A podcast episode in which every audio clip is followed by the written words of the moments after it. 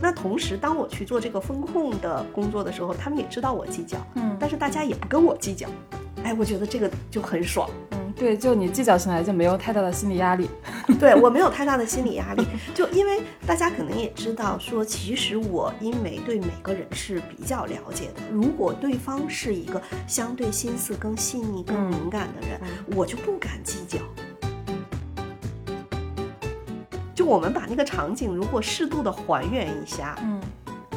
如果有一个旁观者看了说，你没发现吗？依然姐在 PUA 楠姐，就是，就他你可以这么解读，嗯嗯。但实际上，当时可能就是在那个当下，我我也是很真实的，楠姐也很真实，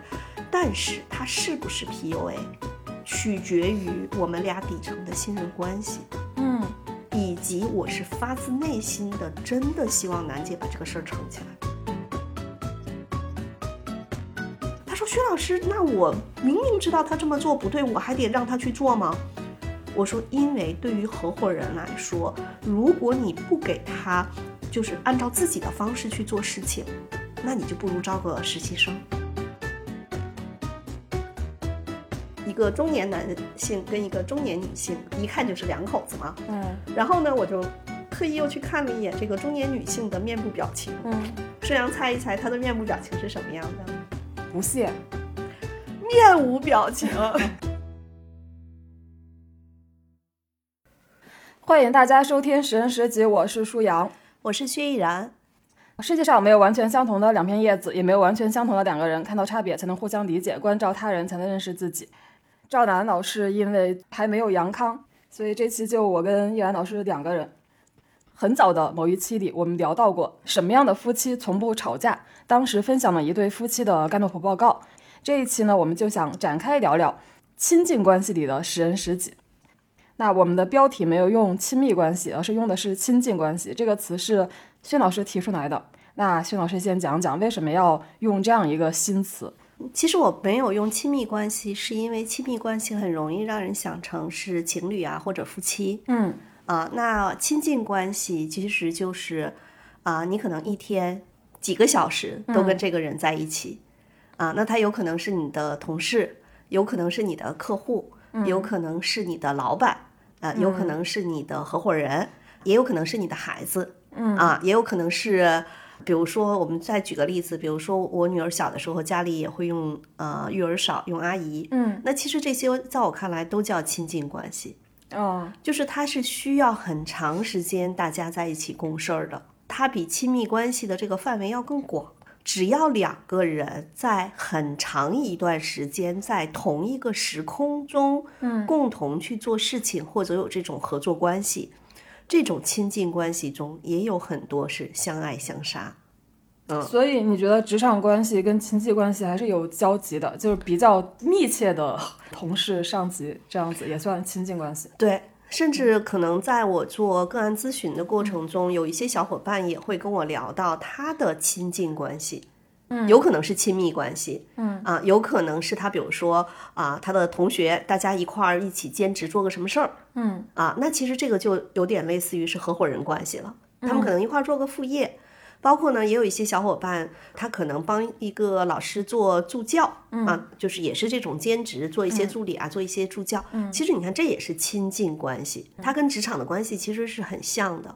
只不过呢，我们有很多时候在工作中会觉得，睡嗨，老张就那样，算了吧。嗯，但是在亲密关系中，你可能不太会说，我老公就那样，算了吧。其实可能还是会有更多的针尖对麦芒。不管怎么讲，当两个人密切合作的时候，就会有很多相爱相杀。那我其实一直在解读盖洛普，也在帮很多企业客户做他们团队建设的时候，去讲课的时候也会讲盖洛普。我觉得最核心的一个点就是，当我们知道其他小伙伴是如何思考、如何行动、如何感受的这种方式的差异的时候，可能就多了几分理解。也少了很多冲突，或者说当冲突来临的时候，我们不会很愤怒，我们可能会知道说，哦，是因为他某一个才干开始运行了。那能不能理解成，其实我们讲的亲近关系，是因为在一起的时时间比较长，或者说这个合作紧密度还是很高，所以有必要非常针对性的分析一下这个人，或者说了解一下这个人。对，就是你如果在路边儿跟一个路人甲，嗯，可能你骑个共享单车，然后他也骑个共享单车，在放车的时候，可能大家就是这个位置有点不太舒服。嗯，嗨，你心想说，哎，算了，就这样吧。嗯但是你想，如果是在一个办公室里，嗯你天天跟这个人一起打交道，那你可能还是要了解了解他。嗯嗯对，而且确实有的同事就是可能不是一个部门的，就虽然你们也有交集，但就基本上一些技巧还能 hold 得住吧。但如果是你的就直接领导或者说同部门的同事，你经常要跟他一起干活，可能可能这个碰撞会非常多。就如果不了解对方的性格什么的，对，嗯，一般其实就是我们说的一个是这个呃距离上的远近，嗯，还有一个就是相处时间，就这个交集的时长。对，其实一说到这个亲近关系，我相信每个人脑海里就很快就会浮现出来你们那些亲近关系啊。然后，但但是因为刚才又说到这个合作者，就工作上的共事关系啊，比如合伙人啊之类的，但是也说到这个夫妻关系，就也是我呃，就我们一般说的亲密关系嘛。就我会在想，这两种关系是不是还是有有一些差别的？很早之前我听过一个观点，就是说找合伙人比找对象还难。就薛老师你怎么看？我我觉得是这样哈，嗯就是这个，因为婚姻制度其实相对来说是一个，我用了一个词，它是一个高成本的一个决定。嗯嗯。啊，就当然，咱们举个例子，比如说两个人他结婚了，啊、有了孩子，嗯，可能也会有一些磕磕碰碰，有一些三观不太一致啊，生活习惯啊，一些价值观方面的冲突，嗯，但是开个玩笑话说哈，北京一套房子一两千万。嗯，其实做财产分割还挺难的啊，当然这是个笑话。当然还有一个点就是，大家可能更多的会觉得是说，有的时候婚姻它不单纯是两个人的事情，可能还会涉及到孩子，还会涉及到两个家庭。嗯。啊、彼此大家在一起，可能生活的时候也会觉得说，哎，好吧，嗯。就是换一个人又能咋样呢？所以实际上，为什么我们说在这个叫亲密关系中，尤其是啊，可能这个也和年龄段有关，尤其是一定年龄段以上的人员，他们其实是在这个婚姻关系中多了很多我们叫容忍也好，叫隐忍也好，但实际上合伙人关系，我觉得它比亲密关系有的时候它会更复杂。因为它是可以说断就断的。当然，这个这个大家说，哎，徐老师你说不对，婚姻关系也有很多人说断就断了哈。对，其实还有一个点，就是因为当两个人进入到婚姻的时候，其实彼此之间已经对婚姻中所出现的各种问题，其实是有一些这个叫预警的。嗯因为至少他见过他爹妈是怎么相处的嗯啊。但是当两个人去合伙的时候，嗯一定是关系好才去合伙啊，其实更像是蜜月期，嗯对吧？但是合伙之后出现的各种各样的问题，在这个大的背景下，实际上有时候可能会出现很多意想不到。所以其实我也辅导过各种各样就做创业的人，包括我们辅导企业客户的时候，也会有会面临他们的一些合伙人的关系。我的确觉得是找一个合伙人，其实可能是更难。难在三个方面。第一个点呢，就是一般大家去找合伙人，肯定是希望大家有一些底层的价值观是一致的，但是在能力维度上是互补的，嗯。才能把这个事儿做起来，因为他还是有目标的，嗯对吧？嗯，我们举个例子说，哎，如果一个男生找了个女生，他其实特别希望他老婆会做饭，嗯，他老婆也很努力的在学做饭，但是就是做饭不好吃，那这个时候他老公说，哎呀，算了，我来做吧，嗯，也也还行，对吧？对，或者请个保姆，对，或者请个保姆，或者吃外卖，总之有很多解决方案。嗯，但是呢，假设举个例子，哎，我是个技术男，然后我有一个特别牛的技术，然后我特别希望找一个特别强的商务的人员跟我合伙，然后咱们共同把这个事情推向市场，赚到大钱。然后呢，我认识了一个人叫老 A，然后我觉得老 A 以前在那个特别牛的大公司做商务总监，嗯哎，老 A 呢也想说自己创业，就跟我一拍即合。结果老 A 觉得我的这个产品不好卖，我这个技术不够牛。嗯，我觉得老 A 以前都是在大平台上有很多这个资源，所以他的商务做得好。我觉得他也不像他吹的那么好。嗯，你看，第一个难题就是我们彼此对对方实际上是有这种期待的，但是这种期待它和刚才我讲的那个做饭的期待还是不太一样的，因为那个做饭的期待是。好吧，他就是不太擅长做饭，但这事儿没什么。但是合伙，我投了一百万，你投了三百万，咱俩就把这钱扔进去了。嗯，我们是希望挣更多的钱。嗯，但这事儿，嗯，没戏了。嗯，所以呢，我觉得这个是一个，就是啊，大家对对方都有这种能力上的一个期待。第二个点呢，就是家里面的事情啊，其实有很多事情，你说今天晚上是吃炖酸菜，还是吃什么这个火锅，也没什么重要的。因为今天不吃火锅，明天还可以吃。可是，在企业里面合作的时候，如果咱俩是合伙人，那我们明年这个部门招不招人？到底招来的这个品牌总监是给他年薪五十万，还是招一个只能写公众号文章的小孩给他月薪八 K？那这样的重大的决策也不叫重大决策，这样的决策一个月不得有那么三五六个？对，如果大家意见不一致，嗯，谁都想做主。谁都觉得自己有理，那这个事儿也挺难的。决策的事情会很多，而且也没有一个非常明晰的一个标准，就哪个好哪个不好。嗯。第三个点呢，就是在合伙人关系里头，有时候还会交织着啊，它其实跟婚姻中的亲密关系非常像的。就我们经常说，小两口结婚背后是两个家庭。我认识非常多很年轻的九零后、九五后。有一些小两口的关系，后来走到了不得不分开的那个状态里头，跟双方家庭对这个小家庭的影响和干预是有很大的。嗯嗯。同样，合伙人也会有类似这样的事情，比如说一个人跟另一个人合伙了。但是另一个人呢，她老公就不停的说，他就是 PUA 你，他为什么给你这么少的股份啊？然后还给你这么少的钱，他为什么给新来的那个谁谁谁就那么多啊？这里头也会有非常多的复杂，所以找到一个合适的合伙人，可能除了我们说这种能力上、资源上的互补，还有非常多的底层价值观层面以及双方。在面对可能不单纯是家里人，可能还会有一些亲朋好友，也会有类似的论点抛出来的时候，你能不能不受那个东西扰动，还挺难的。嗯嗯嗯。虽然我没有跟人合伙呀，但是就大家都知道，我不是之前就跟两个朋友在做另外一档播客《不爱学习》吗？然后其实我们也是花着业余时间在做的，虽然我们没有在这上面投入经济成本。但肯定还是投入了很多时间和精力成本，所以我觉得可能某种意义上我们也算是小小的合伙人吧。对啊，肯定是亲近关系，对吧？对对对对，所所以，我也会对这种关系有一些感触。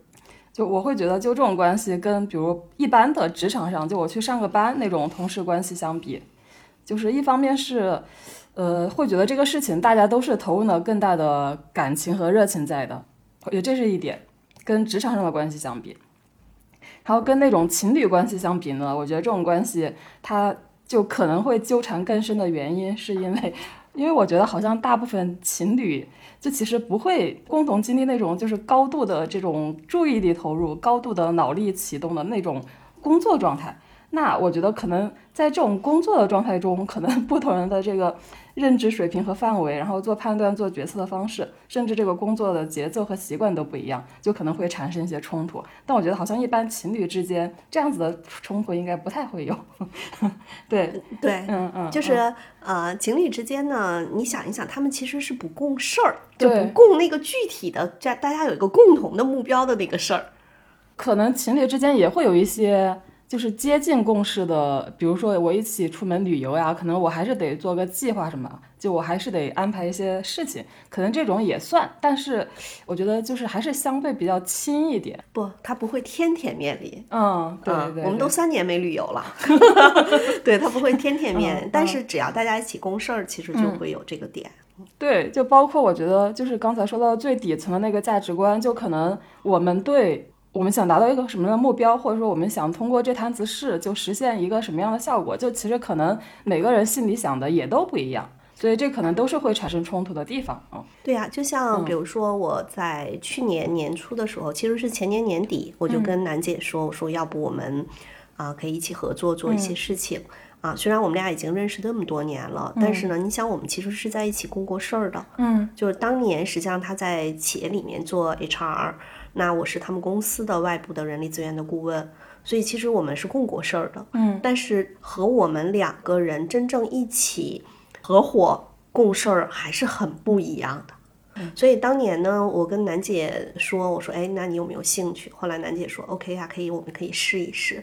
那在这个试的过程中，我就会要去先给他打预防针。我先要打的预防针是什么呢？是说我们这个事儿做不大。为什么？是因为我知道楠姐其实是更喜欢做大事情。嗯。那包括前，我记得是前几个月吧，我们还有一个共同的好朋友，他来我们工作室跟我和楠姐聊天，他会这么去说，他说：“薛老师啊，你看你们现在做这个事情是你比较舒服的，我们说的那个舒服，并不是说躺平那个舒服，是符合你的特质的。对对。但是可能对楠姐来说，这个事情没有那么符合她的特质。我说是的。”我说这件事情，他因为我自己已经做了十年，嗯，楠姐是相当于加入到我这里跟我一起来做。我说一定是因为我做了十年，一定是我舒服的，我擅长的事情。嗯，然后我说，其实，在这件事情上面，我在去年跟楠姐一起合作的时候，我就先打过预防针。嗯，同时我说，我说楠姐，我其实一直是希望找到一些更适合楠姐做的事情，包括最近我们也在筹划一个新项目，嗯，其实是希望这个事情更适合楠姐去做。嗯。但是，但是尽管如此，我发现我也会很无力。嗯，我的无力是因为本身我就找不到我我不擅长的事情，我要再把它创造出来，其实也很难。嗯嗯，然后呢，在这个过程中，比如说我就会跟楠姐也会有这样的一个沟通，然后因为楠姐其实是一个，昨天我们俩还在微信上聊天。嗯，我说楠姐是属于。因为相信，所以看见，而我天然的是看见了就会相信。对我来说，我没有办法去创造一个我不熟悉的东西。其实这个事儿挺难的。嗯，就是你得验证了这个东西是可行的，然后我我们可以去做。或者是说，呃，我觉得到我这个年纪，我也会有了一种，我我觉得叫叫认怂。嗯，他这个认怂还不是那个怂，其实就是我知道有些事情其实我是做不到的。那次我记得我们那个好朋友在工作室跟我聊这个话题的时候，我当时非常淡定的说了这么一句话：“我说这个事情我知道，但是我也没有办法。所以，如果楠姐喜欢，她要想办法去创造。”嗯，啊，其实这个是有点像心理学上所说的课题分离。但是比较好的这个点是我跟楠姐的底层的这个价值观，或者说我们底层对彼此的认同是很好的，但不代表我们俩合作中间没有小的冲突和争执啊，这个是不可能的，一定是会有。嗯，后来我跟楠姐也在聊，说我没有把这件事情背在我自己的身上，成为我的猴子。楠姐说：“玉兰老师，我觉得这样挺好的，嗯，就是你你不要有这个压力，嗯，至少我们现在这个事情，我现我们现在可以去做。”嗯，那至于未来是不是能够做更有意思的事情，那我觉得大家去想办法。嗯，所以这也是在今年，其实下半年，或者说这件事情在我的头脑中已经盘旋了是两年。我一直就想找一个事情，它不是我熟悉的 to B 的企业客户的人力资源的咨询。嗯，虽然我们楠姐在做这方面做得非常好。嗯，但是这件事情它更像是老中医。就是他很难说你带着一个几十人的团队去服务企业客户，这这个不是的。后来我们今年就找了一个新的事情，嗯，就是大家可能也有一些小伙伴，包括我们的听友也看到我们发的那个叫宽跑道计划。其实这件事情是在明年二零二三年，我们打算做线下的一些活动，嗯。那这个事情如果真的能够做起来，虽然这个项目目前的发起人是以我来发起，嗯，但是整个的运营团队，嗯，是楠姐这边在带着。那这个事情我是有想法，看看它能不能做成一个更有意思的项目。嗯，你知道咱楠姐最适合干嘛吗？嗯，干嘛？迪士尼。为什么开玩笑？就是大家会，其实这里面就是当两个人是亲近关系的时候，嗯，一方面我知道我擅长做什么，另外一方面其实我也知道楠姐擅长做什么，嗯，就是让楠姐去做各种各样有意思的活动，楠姐会非常的开心，嗯嗯，所以我们的宽跑道计划到现在其实还在打磨这个计划的呃一些具体的细节，嗯，打算是在二零二三年在北京落地八到十场线下活动，好期待啊！八到十场，平均一个月一场。对，一那这个事情就是楠姐会更擅长，嗯啊。那我们在讲这个例子的时候，其实也会讲到，就是亲近关系的两个人一定要能够看到彼此擅长什么，他内在的诉求啊。那从我的角度，我也不知道这个项目是不是真的能够做到。什么样？嗯，但我知道它一定是比单纯的做 to B 企业客户的这个服务是更有意思。因为我为什么说楠姐会更喜欢迪士尼？嗯，其实就是那种更欢乐的一个场。嗯，对，啊，但很显然依然老师不是这样的人。嗯，啊，所以我那我就去帮他去创造这个可能性吧。其其实我觉得就是依然老师讲他跟楠姐的这个案例的时候，我觉得因为因为。就其实你们已经到了一个互相都很了解，并且愿意互相成就的这个阶段呢，这个地步呢，这个程度呢。但可能很多，比如刚刚在一起干一些什么事情的人，或者比较年轻的合伙人，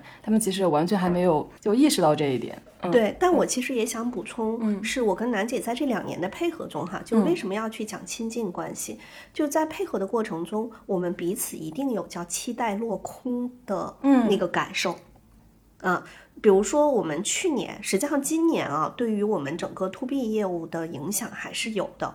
就虽然我们这个公司它还能赚得下去，嗯，但实际上我们比去年是要差的。但是呢，在前年年底，我跟楠姐说，我向她伸出橄榄枝，说，哎，我们要不要一起做点事情的时候，嗯，在呃去年我们做的还不错的时候，当时我们对今年的预估是非常乐观的，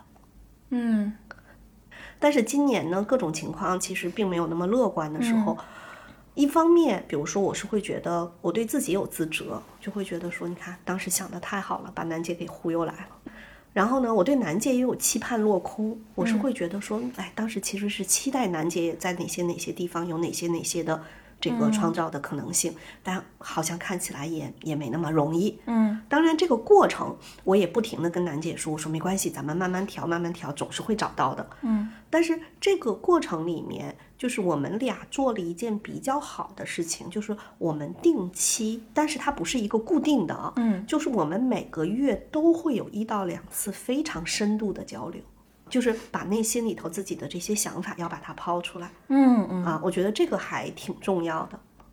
我刚才想到一个问题啊，就是说，虽然说我们可能都了解彼此不一样，嗯，知道可能你对你对什么样的事情更感兴趣，或者说更享受，但是毕竟还是在共事嘛，就是在共事的过程中，不可避免的，就可能对方觉得一个事情很有意思。就可能你心里知道，就他是对这个事情感兴趣的，但是你从你的这个很自然的情绪表现，就会对他来说是泼一个冷水。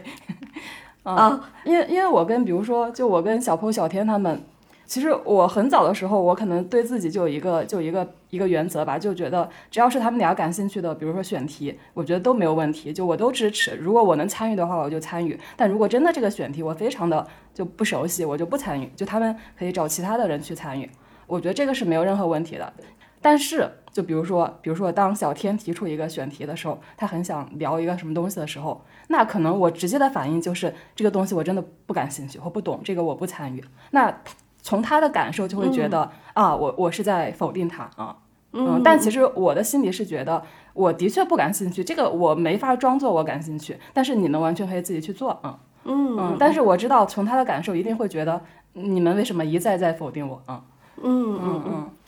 嗯嗯，我我觉得像我和楠姐这方面可能还会好一些。嗯啊，一个是比如说我们。我们的事情嘛，比如说有些事情，我们举个例子哈，比如说我们也说一定要多去拓宽一些这个跟人打交道的这个通路，然后才能会有更多的人了解我和楠姐现在所为企业客户提供的这种服务是什么，嗯，也许会帮我们去推荐一些客户。因为我自己做了十年，很多人都问我说这十年你的企业客户从哪里来？我说都是朋友推荐啊。所以我们也知道这条路可能只能是这样一点点去做，包括我也跟楠姐说要多去参与一些活动，但后来我也会发现，楠姐其实她在这种，呃，就是用中长期去慢慢影响客户，然后达成这种合作意向这个事情上，她其实不是特别擅长，她更擅长的是这儿有一个非常明确的需求，我把它去搞定。那我们在磨合了一段时间之后，我就会觉得说，OK，那好。那这个事情其实就是我更擅长，我来做。嗯，但同时，比比如说我去谈一些客户的时候，我一定会去。只要楠姐有空，我一定说楠姐，你一块儿要去，你要去看我是怎么谈的，就这有一个慢慢的一个熟悉的过程。嗯，所以总体从这个方向上是好的。但是我们俩经常会有什么样的点？嗯，会那种会有，就是我说合合伙人的关系依然会有一些点，比如说，呃，我们就举一个例子，我们之前的那个宽跑道计划中有一天的那个要发的那个海报。然后楠姐调了一版，我当时那个头我就能明显感觉我的头要炸掉啊！我当时特别太害怕楠姐把那版海报发出去，就是那个那个其实是一个，它是个很很小的细节的事情哈。嗯呃，大家一起共事儿，因为有一些事情是覆水难收。就是你把东西已经抛出去之后了，它其实，在互联网上，它就是已经留有痕迹了。呃，尤其是我们这个项目目前其实是在预热啊，慢慢在筹划的阶段，就大家还没有形成一种比较好的这个，就是一个运行的一个节奏感。嗯，所以最后我们就在群里头，我们的工作群里头，其实就非常明确的说，就是只要对外发布的任何的这种信息，一定是群里的人都觉得 OK 才行。啊，就举这样的例子，其实依然会说，就是呃，舒阳说的，就是这种亲近关系中，嗯，因为大家一起共事儿，每个人都有自己工作的习惯和自己对这件事情的一个判断，嗯嗯。啊，因为我们的这个项目里面，除了我和楠姐之外，还有另外两个小伙伴，我们一共四个人，嗯，但是这四个人里头，客观的讲，只有我是那种风控意识特别强的人，啊。我我说的直白一点，就是我会提溜着心去当那个风控总监。这里面就会有一个说这种亲近的合作关系，彼此要把话说透。那好在是我们四个人最计较的人是我，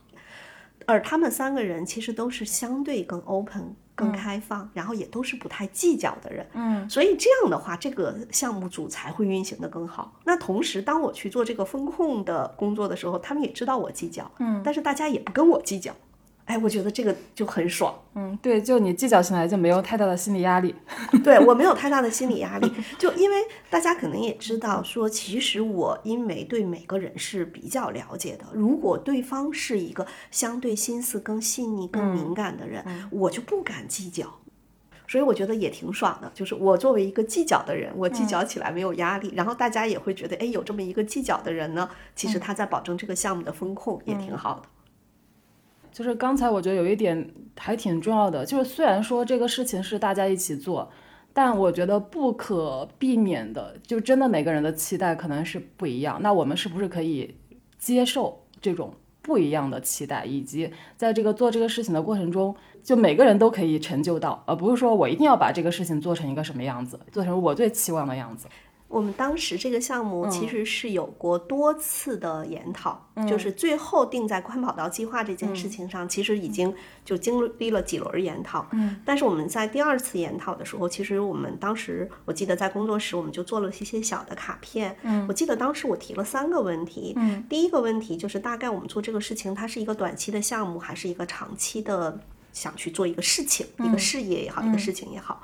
然后我记得当时我们就写在小纸条上，我们都希望它是个长期的事情，嗯，它不是只是一个一年的一个小项目，因为它如果是一个一年的小项目，就跟我二零一八年运行的那个成长小组没有区别嘛，嗯，但如果是那样的话，我就没有必要去做这个，嗯，就我自己就做个小组就 OK 了。但是我希望它是个长期的事情，它才更需要，比如说我们是个团队在做，这是第一个。第二个实际上是我们相对来说，我们会在这个短期。要不要盈利这件事情上面，其实达成了共识。我们其实是不看重短期它的收益，啊，我们后面也就形成了一个共识，所有这个项目的经费是独立去核算的。嗯，甚至可能在明年一年里面，我们的所有的营收都是要把它花出去，当成成本来去做，把这个事情做好。嗯，所以我忘了还有一个第三个问题，当时是什么哈？就大家其实通过这样的方式。呃，达成的是底层的共识的一致性，对。但是我还要说，但是，但是尽管如此，在细节上面，对，还是会有很多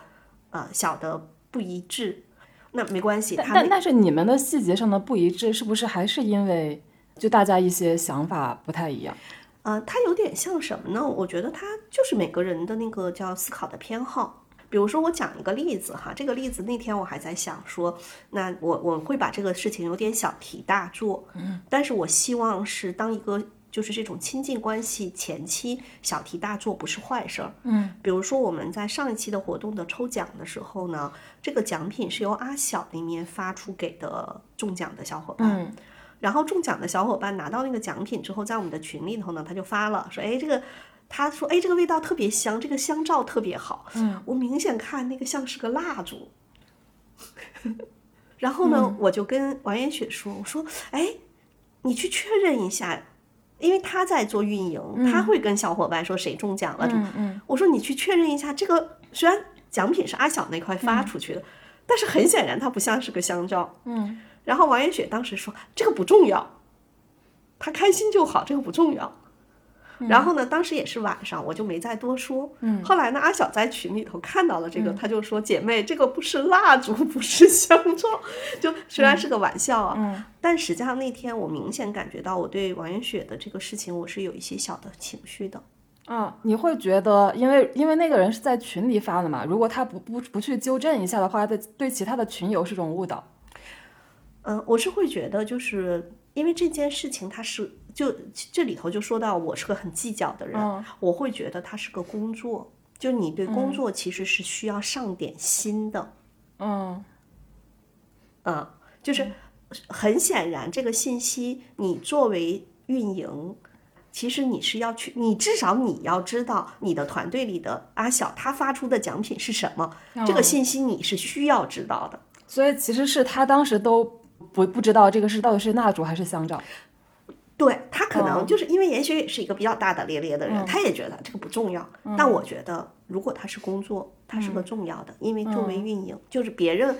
看到的，他实际上这是你的工作，你的工作中的每一个细节，其实决定着我们后面的每一个动作是不是可以值得用户是信赖的、信任和信赖的。所以当时呢，我我没有多说，但其实我会把这个是案例。拿到我们下一次的项目的讨论会上，我还是会去说，就我还是在这里面要做一个计较的人。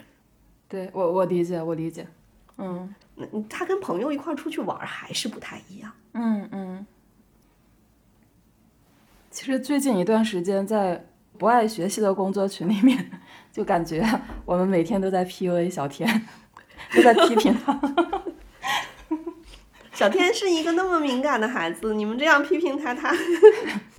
我觉得小天他的确，他其实也是会，他肯定会不舒服，他也会用他的语言来表达他的不舒服，嗯，嗯，所以在很多时候，就是我觉得为什么又说到了这种，就大家一起做事儿的时候，这种亲近关系哈，其实是需要我们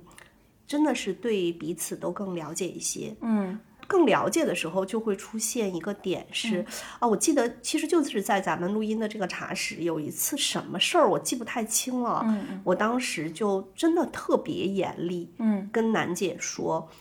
呃，大概那个话，我说楠姐，我我我提这个要求是因为我我是在把你当成这个公司未来的 CEO 在看，嗯，就我们的公司可能很小，但是是在这个职位上，你就要这样去思考这些问题。我当时可能说的还真的是比现在这个表达还要有情绪和激烈。嗯，我当时说完了之后，我会觉得自己说的有点过火了。嗯，然后我就我就说，哎呀，对不起，楠姐，我刚才情绪可能是有点过激了。嗯，然后你知道我们楠姐她给我的反馈是什么吗？嗯，她说，依然姐，我觉得这样挺好的。嗯嗯，就是是因为这是你最真实的对我的期待。我看到了你对我的期待，你对我的要求。我现在虽然没有做到，但是这是你对我的定位，是我对我的期待。我觉得 OK。就我们把那个场景如果适度的还原一下，嗯，如果有一个旁观者看了说：“你没发现吗？依然姐在 PUA 楠姐。”就是就他你可以这么解读，嗯嗯。但实际上当时可能就是在那个当下，我我也是很真实的，楠姐也很真实，但是他是不是 PUA？取决于我们俩底层的信任关系，嗯，以及我是发自内心的真的希望楠姐把这个事儿撑起来，嗯嗯，对，所以其实我当时提了一个问题啊，就说什么样的人适合成为合伙人？这里先不说成为某个具体的人的合伙人，就仅仅是说他能够面对、承担或处理前面我们说到的这种就是比较深而且比较密集的冲突。就你觉得这样的人需要有哪些特质，他才能够成为一个比较成熟的合伙人啊？嗯，我觉得啊，成为合伙人这件事情，其实还是我我我不认为是有哪些特质的人，我觉得是如果我们彼此都知道互相是什么特质的人，对，可能是更重要。比如说，我们拿盖洛普来去讲一讲，如果一个人他的很多才干都在关系建立方面，嗯，呃，我见过一个，他其实并不是合伙人，但是他是某这种 BAT 大厂的某一条业务条线里面，就是他的老板应该是个 P 八或者 P 九，这个小哥哥至少是个 P 七或者 P 八，然后呢，他在里面其实是一个比较温和的人。他的盖洛普就是关系建立都靠前，嗯，和谐也在非常靠前，嗯，我觉得他是一个非常好的合伙人，嗯。当时我记得在他们那个现场培训的时候，我就开玩笑说了这么一句话，我说如果在一次会议上，我说我跟他们的那个那个 P 八还是 P 九我不知道啊，我跟他们的这个 leader 说，我说如果在一次会议上，你明显感觉到这个小哥哥有话，但是他没说，我说你就可以先把这个会叫停。嗯，比如说中午了，说先去吃饭，吃完饭我们下午再说这事儿。然后你中午跟他吃个饭，基本上他会在饭桌上跟你说他的想法、他的顾虑，嗯，但是他不在会上说，是因为他和谐太靠前，他没有办法在那个会上剑拔弩张跟别人去争执。后来他的这个 leader 是个女性，跟我说，哎，易然老师，虽然你没有之前没有给我讲过的这个，但我以前就是这么做的。他的那个 leader 也是关系建立这一趴特别靠前。就他们彼此能懂，就彼此能懂更为重要。嗯，好，那我再讲一个例子啊。我之前呢辅导过一个创业公司的老板，他都是影响力特别靠前。然后他换过四个合伙人，每一个最后临走的时候都跟他说：“对不起，我真的没有办法达到你的要求。”然后他也挺受伤的，他会觉得说：“为什么最开始的时候你好像跟我是要白头偕老的？”但是后面你怎么会说你没有办法达到我的要求，你就撤退了？就这个老板他自己会觉得特别受伤。但是我后来也跟他讲，我说你有没有注意到，是你在作为合伙人的时候，你把所有的人都当成了你的手和脚，就是你缺少对合伙人的最起码的这个尊重。当时他就跟我急了，他说：“薛老师不是这样的，我真的特别尊重他们。”嗯，我说：“啊，对不起，刚才我那个话说的有点。”就是有歧义。嗯，我说我说的这个尊重不是人性上人和人之间的尊重，是对别人观点和做事风格的一种尊重。嗯，就是哪怕他做错了，你都得允许他用自己的方式去做。他说：“薛老师，那我明明知道他这么做不对，我还得让他去做吗？”我说：“因为对于合伙人来说，如果你不给他就是按照自己的方式去做事情。”那你就不如招个实习生，所以这个是我印象特别深的，就是这个老板太强了，他甚至恨不得希望所有的人都是按照他的想法。嗯，但是合伙人我觉得不是这样，就是你要尊重他，用他自己的方式。嗯，哪怕他做的不太对。嗯，那我就再讲我们的一个客户，我们的客户里头呢，他们是呃有三个合伙人。还有一个第四个是他们的零号员工，或者就其实他们以前就都认识。嗯这四个人是这家公司的就是非常核心的四个人。其中呢有一个合伙人呢原来在大公司做过，就是不太接地气儿。然后每次呢说到一些工作安排的时候，我每次跟他们的这个 CEO 说的时候，我都说我说这个事儿吧，你要看看，别交给那个谁谁谁。就我们会去这么说。他说薛老师，我懂我懂？为什么？因为他不太接地气儿，有些事情你交给他之后，他扎的不够深。但是在今年五月份的时候，他们会面临着一些事情，可能是也是五月份的那个线上办公的时候，他们就会有一些事情是要把他们的直播间赶紧拉到一个地方，否则的话直播就没有办法继续了。然后他们这个合伙人在这一刻发挥了极大的作用。嗯，虽然他在某些事情上不接地气儿，嗯，但是他在搞定某些紧急状况的时候超级牛。嗯嗯嗯啊。那我们就知道，说你当你知道哪些事情可以去交给他的时候，嗯，你就能够把它用得很好。他们不是还有一个我说第零号员工吗？就另外第四个这个人，嗯，也是他们的老板。实际上他虽然不是合伙人这个 level 的，但是他们也是非常紧密的这种合作伙伴。嗯，我大概记得是在十一月底的时候，这个公司的老板跟我说过这么一句话，他说：“薛老师，我想明白了，那个谁的工作啊，就让他按照他自己的方式去做吧。”嗯嗯嗯。我觉得就是能够允许别人或者尊重别人按照自己的方式去做这一点，真真的还挺有启发的。因为因为我在想，就很多事情是不是做事情就只能有那一种方式？如果他那个结果基本上还是能够让人满意的，那是不是就可以让他用自己的方式去做？比如说我们最近，因为最近投投播客的商务也比较多嘛，就我们也接了几单商务。就是我们对小天的 PUA，主要是因为在这个接商务的过程中，就他非常不职业的表现，就可能用我们的呃理解，就是说你这个表现非常不职业。但我在想，就可能每个人都有每个人自己谈商务的方式。那如果他用他的方式，只要最后那个底线能给我们守住，是不是也都可以让他用自己的方式啊？对，当然这里头其实是两方面啊。其实就说到我们又说到这种亲近的合作关系里面，当你知道一个人的风格的时候，有很多事情，我觉得可能如果像你刚才讲的小天儿这个情况，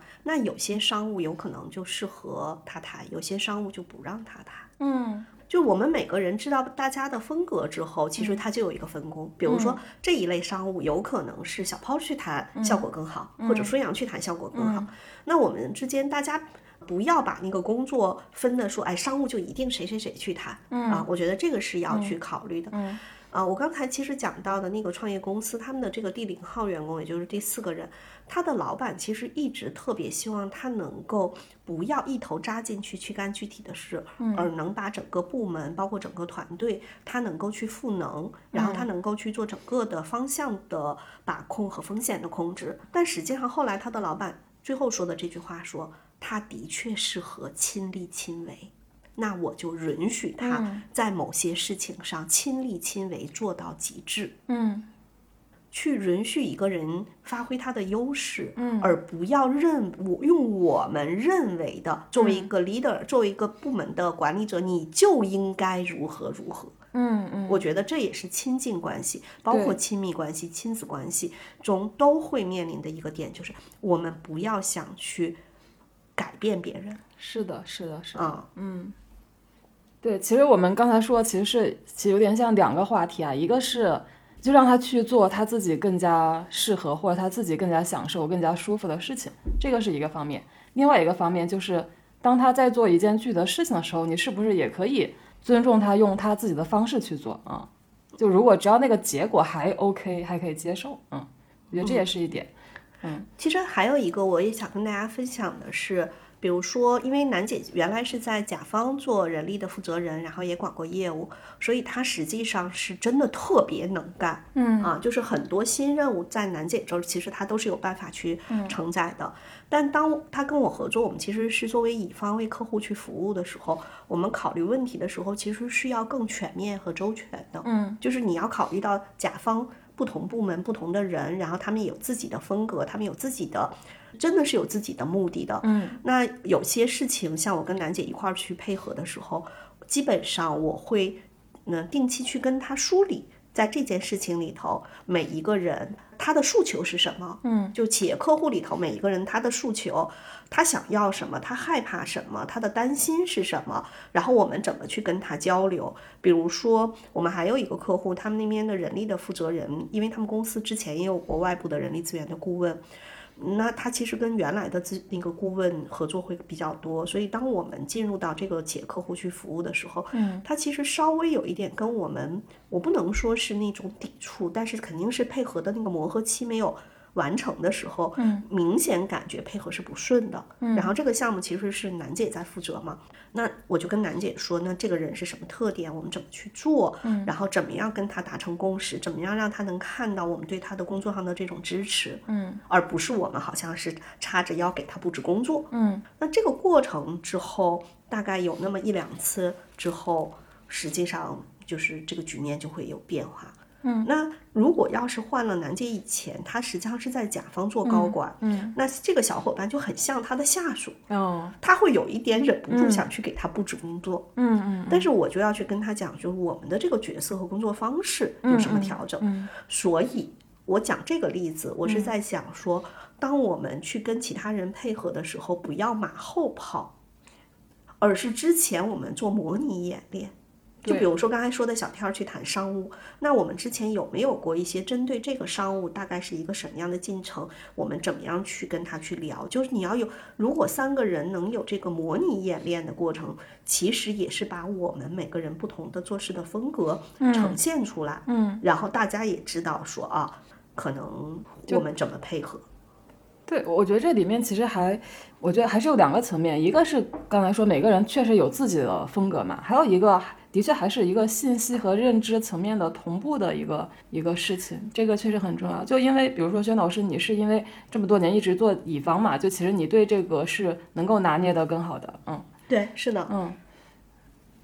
以前我们在甲方工作的时候，是因为你对这个工作各个部门的人、各个事情你是如数家珍，太熟了。因此，你去做某件事情的时候，它就有点是下意识的反应，你就能做对。但是我们去做乙方，跟别人去配合一件事情的时候，如果你还是用下意识的反应，但是双方的信息和认知差太大的时候，嗯，就别人跟不上你的下意识的反应。嗯那这个时候我就有一个工作习惯，或者是用纸，或者是用白板，把一件事情拆解，往下猜猜猜，就跟画思维导图似的，嗯，猜到细节，然后再往回推这个事儿，哒哒哒怎么去做？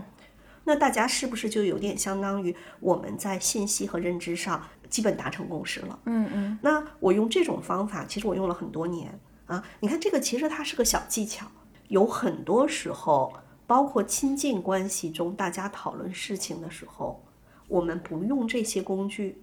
嗯，就可能有的时候会默认为对方已经知道了，是的，嗯嗯尤其是像这个战略思维这一趴都排在前面的人，嗯他们叫最强大脑。嗯他们的大脑自动能够生成思维导图，他们认为别人的大脑也可以。但是如果一个战略思维这一趴偏后的小伙伴，嗯他就听着你说话，他就嗯抓不住重点了。是，这也是我要提醒自己的，因为我战略就是很靠前。嗯，就其实刚才是提到讲这个，可能每个人就想想问题的方式不一样嘛。除了想问题之外，就我觉得就大概属于盖诺普的执行力那一趴的那个才干不一样，就也也是会有一些冲突的。我想到一个例子，就我们其实之前就不爱学习，已经有了三期的三期的存货，就是虽然有一期可能还没有弄出来，但是选题已经定了。就在我看来，会觉得都已经有三期了，我们还着急个啥？但是可能小 PO 就会说，那我们下面就是他就催小小天和我们就是想下面接着的新的选题嘛。然后我就说，不是有三期吗？然后他就回了一句，早点准备有错吗？然后我就说，我觉得没有必要早这么久。然后然后他就说，你可能不需要，但是我和小天需要早点准备。然后我当时就反思了一下，就可能确实是，可能对于我来说。嗯，就就比如说我们录十人十集，就很多时候就是提前两三天才定选题，我我觉得好像没有什么问题，但是可能真的就是可能对别人来说，他希望能够把这个东西安排在一个确定的日程表里面，那我知道啊、我今天干完这件事情，然后这个事情就后面时间就不会紧啊、但是因为我没有这个习惯，因为咱俩都有适应，楠姐呢也应该也有。嗯对，我觉得这个的确是舒阳说的特别好，就是在这个呃，我们其实叫亲近关系哈，不管是这个小两口、情侣，还是工作中的上下级，还是像我们这样的一起合合作做事情，我觉得肯定是不太一样的。首先呢，我们拿盖洛普来最后说一下啊，就是大家会有什么特别大的冲突。首先呢，我们是先去看思维和行动这个才干。嗯行动在前的人，比如说像我，叫说干就干。对于我来说，很多事情不需要想很透，嗯，就是我们可以边干边想。嗯但是如果我是思维靠前的小伙伴，行动靠后的小伙伴，他就一定要把这件事情先想，并且想了之后，有可能就不干了。那我们去想一下，如果有两个合伙人，有一个人是行动在前，是不是叫听风就是雨？嗯但是有另一个合伙人，如果是行动在后，嗯然后呢，假设这个 A 合伙人跟 C 合伙人说：“哎，老张，你赶紧把那弄了。”老张说：“嗯。”他嗯完之后，他干吗？他不干啊，他在脑子里干呢。嗯嗯然后这个 A 合伙人是不是就很头疼啊？嗯老 A 就会说：“哎，你怎么还不干？”嗯他说：“我想着呢，因为对于行动靠前的人是干叫干，想不叫干；对于思维靠前的人，干的第一步是先想。”嗯嗯啊，所以这个是啊、很容易有冲突的一个点。嗯，但是比如说像我和楠姐，我们俩都属于行动其实蛮靠前的，所以我们是属于那种说干就干。嗯，这点呢，我觉得是比较一致的。嗯，但是因为这两年呢。实话实说，就是当我跟楠姐合作之后，我其实反倒变成更愿意想的那个人。嗯因为楠姐干活儿这件事情，就从交付的角度，楠姐其实是比我更擅长的。嗯那你两个人合伙嘛，一定得有一个人，那他就要去想。嗯所以，比如说我们的那个宽跑道计划，应该是昨天还是前天啊，嗯啊，就出了一版新的方案。但是实话实说，我对那个方案的内容我不太满意。嗯现在相当于这事儿呢，就卡在我这儿了。以前如果是我自己的事情，我可能是边想边干，呃，边干边想。但是这次这个项目，我刚才也讲了，我希望它是一个中长期的，嗯而且能够很好的去运行的时候，其实我想的就会多一些。然后盖洛普上面呢，还有一个才干呢，是叫排难。排难这个才干，我多次讲过，它虽然是个执行力的才干，嗯，但是他会问为什么，就是他要把这件事情的根源搞清楚之后，他才去干。如果他再加上分析和思维，他在做事情的时候，他可不是说干就干，说干就干是行动。嗯排难其实是要在那儿去问为什么。我曾经遇到一个小伙伴，我就跟他开玩笑，我说你别天天问你老板为什么，因为中国话一问为什么，特别像挑衅你的老板，你在质疑他的智商。嗯。当然，我也跟一个企业客户的老板说，我说如果你们部门的谁谁谁去问这个为什么，嗯。你千万不要以为他是质疑你的工作安排，他只想知道来龙去脉。嗯嗯嗯啊是所以这个其实也是我们说的，当你知道了之后，就不会用你的理解去揣测他的动机。然后呢，还有就是关于审慎这个才干，嗯，别看我行动非常靠前，因为我审慎在十级，我忘了啊，嗯挺靠前的。所以我在做很多事情的时候，我经常刚才讲我们的宽跑道计划，我是那个风控，我是要三思而后行。嗯就我对于我的审慎是基于我对这件事情的重视程度，但是有一些小伙伴审慎很靠后，但他责任很靠前的时候，嗯。也是极其靠谱的。嗯嗯。啊，那么责任和审慎如果都靠后，积极和行动靠前，嗯。这样的在亲近关系中，你就会觉得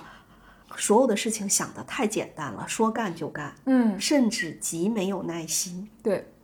就台湾版本对行动这个才干的解读有一个词特别好，叫见即履即，就那个见到了，鞋也就到了。哦啊，所以如果一个人积极和行动靠前，审慎和责任靠后，他很有可能就是这样的，像火一样，噌就冲出去了。嗯那在亲近的合作关系中，你就得有个办法，先把他拉住，说别别，哎，咱咱再想想。嗯嗯嗯但是如果你老板是这样的人，如果你去拉你老板和拉你的一个小伙伴，嗯这个难度系数也不太一样。还有呢一个点呢，就是这个叫纪律比较靠前的人，嗯实际上他是喜欢把很多事情是按照流程去捋顺的。但是如果是纪律靠后的小伙伴，嗯就属于那种如果战略在靠前，见招拆招的能力就会很强。所以像我和楠姐纪律都没有那么靠前，嗯因此我们俩经常说，哎，每周五上午要咱俩开个例会吧，不管是远程还是线下，嗯哎，坚持两次，第三次就有事儿被出没了。我们现在坚持最好的就是十人十己的播客的录制，是因为每周一雷打不动要上新，所以这事儿就得往前去弄。嗯，对这个这个还是雷打不动吧，那万一这个也动一下，感觉我们就没有纪律了。对我们 我们在这件事情上啊，对，要更有纪律。对嗯，然后专注靠前的小伙伴，如果他统筹也靠前，那这个人啊其实是非常牛的，就是他既能够 all in 进去去琢磨一件事情，也能够有灵活变通性。但是如果一个小伙伴专注很靠前，统筹很靠后，你可别给他今天上午人家明明有三个事儿要干，嗯，你一会儿给他塞个任务，一会儿给他塞个任务，对于专注靠前、统筹靠后的小伙伴，原地爆炸。所以你看，这个就是工作风格的事情。嗯但是如果像我这样的专注偏偏后一点，统筹在比较靠前，嗯，你不停的给我塞进来一些新任务呢，我也是能够 hold 得住的。但是呢，我这种人也挺讨厌的，就是因为自己能 hold 得住，嗯，所以就觉得也会别人也可以，哎，在没有真正了解盖洛普的这个这么全的时候，我认为别人跟我一样也能嗯 hold 得住。还有呢，就是如果和谐在前的小伙伴，当你情绪非常激烈的去跟他说一件事儿的时候，效果是最差的。我前两天辅导了一个和谐也还比较靠前的小伙伴，他就跟我讲说，他现在的老板是一个情绪张力极大的人，让他极其不爽。那如果你身边的合作关系是和谐靠前的小伙伴，嗯比如说我的情绪张力已经冲到脑脑顶了，嗯这个时候我要先想办法让自己先平和下来。嗯我可能会说，舒阳，我今天这个情绪有点儿没太 hold 住啊，嗯嗯我等我调一调。然后呢，我好，我我可以这个心平气和，来来来，我说一下，嗯这个事情呢，我现在的为难之处是一二三，嗯你看看你能咱们怎么样一块儿合作，把这个事儿怎么往前去推。嗯这个时候和谐靠前，如果他体谅在靠前，他就说：“依然姐，你别着急啊，这个事儿我觉得我们可以这样这样。”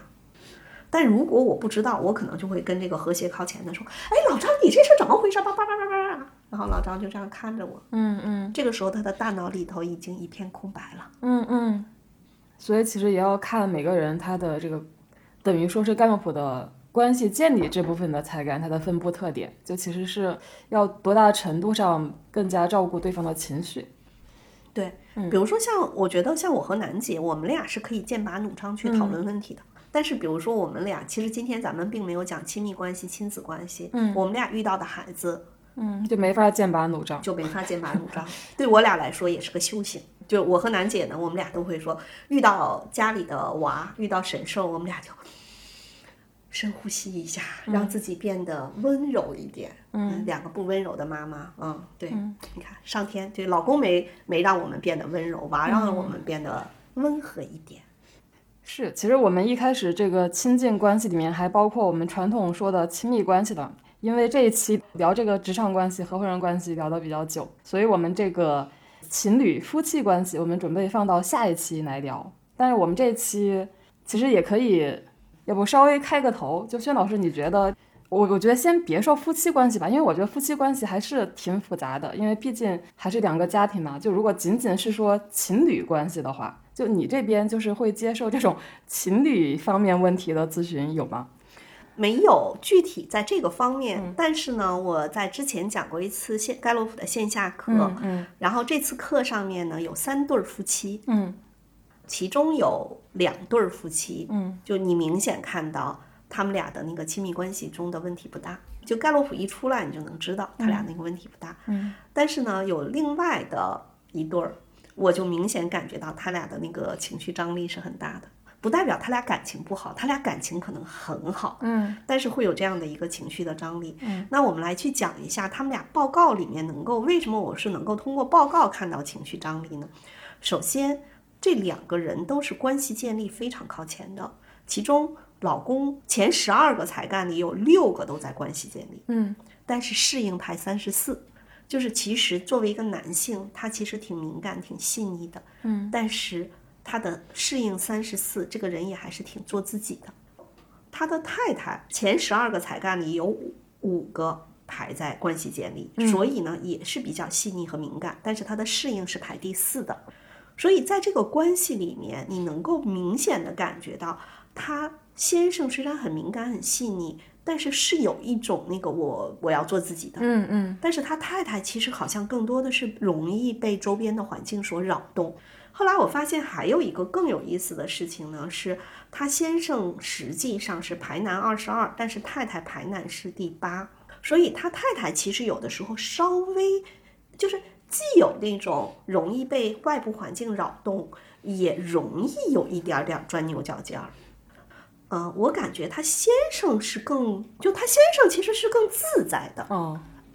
就是这个，其实你如果看到这个他们俩的全部的报告，你就会发现，其实他先生那个内在那种自我较劲儿的东西是少的，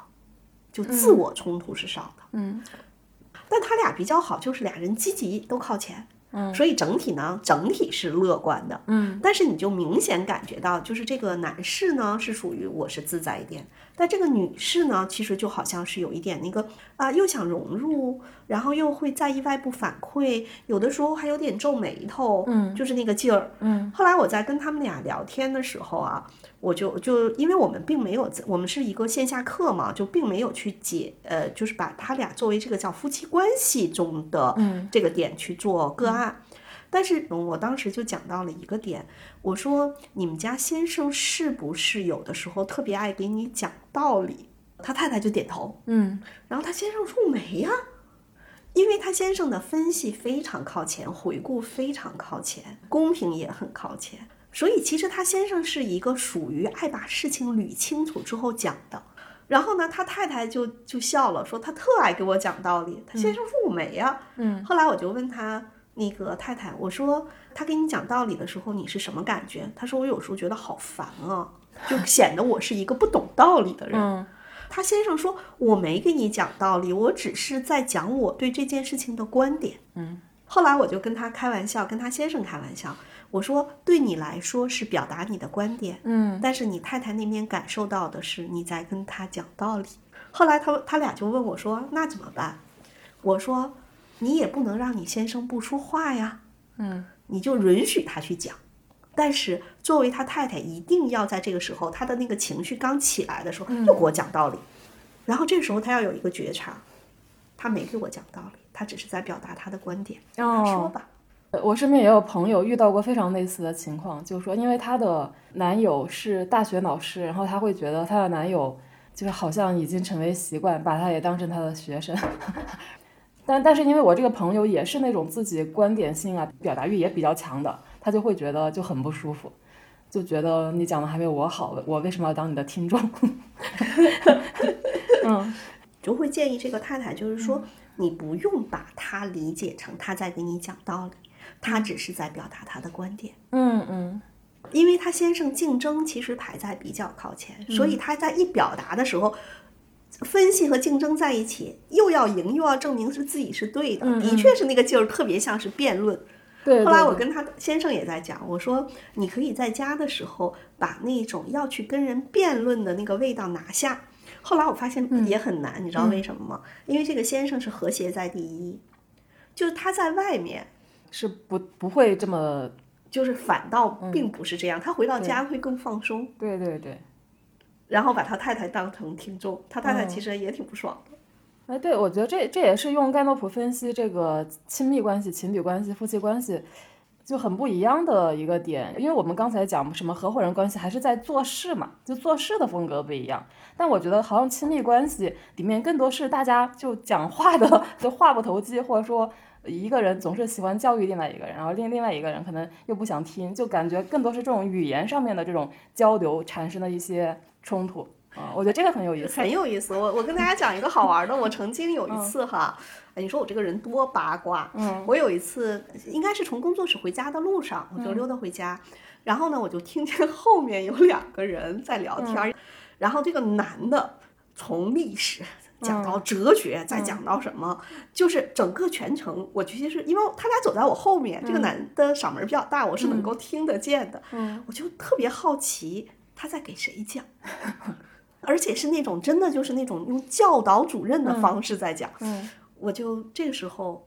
我就停下开始回微信，其实我没有必须要停下回微信的事儿，嗯，你就想偷看他，我就想看看他是什么样的人，然后他不就走到了我的前头吗？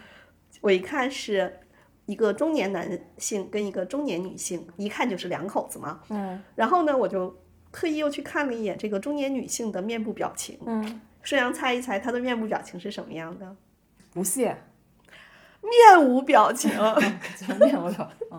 然后我当时就特掩掩盖了他的不屑。我特别想说，也可能不是不屑，也可能是叫麻木，哦哦，就是可能已经天天都在听，听了太多遍了。嗯，反正两个人，你看他俩手里拎的东西，应该是去买菜或者去买什么了。嗯，反正总得去嘛。回来了路上你就听他讲，那一刻我感受到的那个中年女性是没有带耳朵的。是，嗯，可能对于很多夫妻来说，想活得舒心一点，就是别戴耳朵。对，那个特别有意思。我当时我记得我回家还嗯还跟那个我闺女讲，我说，哎，我给你讲个特别好玩的事情。嗯嗯，哎，这这个可以留到我们下一期展开来讲。就这里先做个小预告，嗯，因因为我记得有一本书嘛，就那本书很有名，就刘震云写了一本小说，叫《一万句顶一句》，啊，不是，还是一句顶一句万，顶一万对，一句 顶一万句。就他说，就是说，其实很多，就他他那里面也没有专门只讲夫妻关系，他讲的也是，呃，亲密关系、亲近关系。他就说，其实你能遇得上一个跟自己聊得来的人，真的很难很难。就他整本小说都在讲这个话题，都是围绕这个话题。然后我们下一期，对，期待我们的下一期。好，这期播客咱们就先聊到这。听友们如果想追问一些问题，欢迎留言，我们非常需要你的反馈。比如你希望听到什么样子的话题？对本期内容你有没有什么话想说的？你还有哪些观察和思考想跟我们一起探讨？也欢迎你直接加入我们的听友群，入群方式在节目介绍页可见。谢谢，再见。